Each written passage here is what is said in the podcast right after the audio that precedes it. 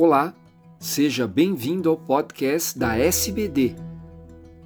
Quais os fatores de risco para a progressão da retinopatia em adolescentes e adultos jovens com diabetes tipo 2?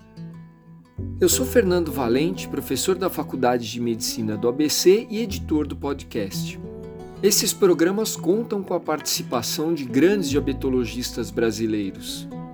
Ouça agora o porquê da alta prevalência de retinopatia e necessidade de rastreamento precoce nesse grupo.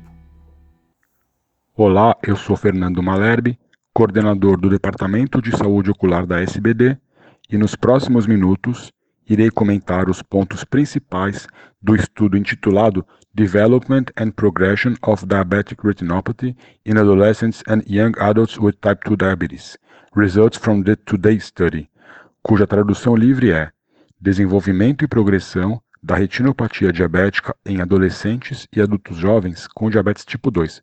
Resultados do estudo Today. O estudo foi publicado na revista Diabetes Care em maio de 2022. O artigo inicia comentando sobre a retinopatia diabética, importante causa de cegueira evitável e sua prevenção baseada principalmente no controle glicêmico. Em seguida, comenta-se sobre as peculiaridades do diabetes tipo 2 do jovem, incluindo o declínio mais rápido das células beta, dificuldade em controlar a glicemia apenas com agentes orais mais comuns, maior risco de complicações, incluindo a retinopatia.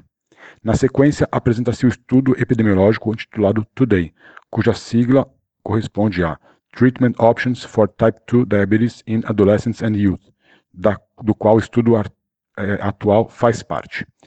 Trata-se de um estudo longitudinal que avaliou o controle e a progressão do diabetes nesse grupo de indivíduos, com dados disponíveis do período compreendido entre 2000 a 2020. No presente artigo, a média de follow-up foi de 10 anos. Os indivíduos eram submetidos a avaliações periódicas, no início a cada 2, 3 meses e posteriormente com intervalos maiores. A cada visita eram colhidos dados clínicos e laboratoriais. Previamente, havia sido encontrado prevalência de retinopatia de 14% nessa corte, apenas casos leves. O objetivo do presente estudo foi reportar fatores de risco para a progressão da retinopatia diabética nessa corte, compreendendo a transição da fase da adolescência para a fase de adulto jovem. Como metodologia, o estudo baseou-se na avaliação de fotografias da retina obtidas com intervalos de 7 anos. Foram incluídos 367 pacientes definiu-se a progressão da retinopatia diabética como piora de três ou mais estágios na escala ETDRS, de classificação da retinopatia diabética.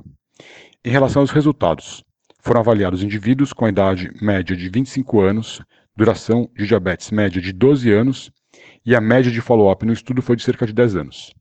25% dos pacientes progrediram três ou mais estágios na escala de classificação da retinopatia diabética, resultando numa prevalência final de 49% da retinopatia diabética, sendo que 39% apresentavam forma não proliferativa leve, 6% formas não proliferativas moderada a severa e aproximadamente 4% retinopatia proliferativa.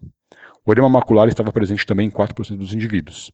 Lembrando que na avaliação de base, a prevalência era de 14%, apenas casos leves, nenhum com edema macular. Considerou-se como principal fator de risco para progressão o aumento da taxa de hemoglobina glicada. O aumento da glicada em uma unidade levou a probabilidade de progressão da retinopatia em 2,3 vezes. Na discussão, os autores mencionam que a prevalência da retinopatia em pacientes com diabetes tipo 2 do jovem, em outros estudos transversais, foi descrita como uma variação entre 4 a 37%, sendo que no atual estudo a prevalência foi de 49%.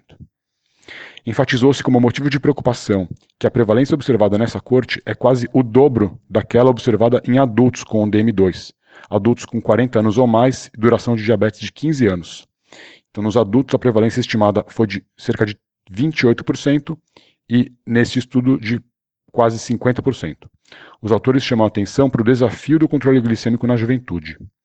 As altas taxas de falha de tratamento precoce nesses indivíduos, definidas como glicada acima de 8 por 6 meses, ou descompensação metabólica sustentada exigindo insulina, sugerem que os jovens respondem menos a terapias orais e perdem produção endógena de insulina pelas células beta de maneira mais rápida. Em função dessa rápida progressão, o rastreamento e identificação precoce dos indivíduos com diabetes tipo 2 do jovem devem ocorrer rotineiramente. Deu-se também ênfase na necessidade de tratamento agressivo para atingir o controle glicêmico em indivíduos com essas características. Essas foram elencadas como medidas críticas para preservar a visão nesses pacientes jovens. Em conclusão, o mau controle glicêmico em pacientes com diabetes, com as características dessa corte, tipo 2 de início na juventude, traz alto risco para a progressão de retinopatia, incluindo formas da doença que apresentam risco à visão. A referência do artigo será disponibilizada. Muito obrigado e até o próximo podcast.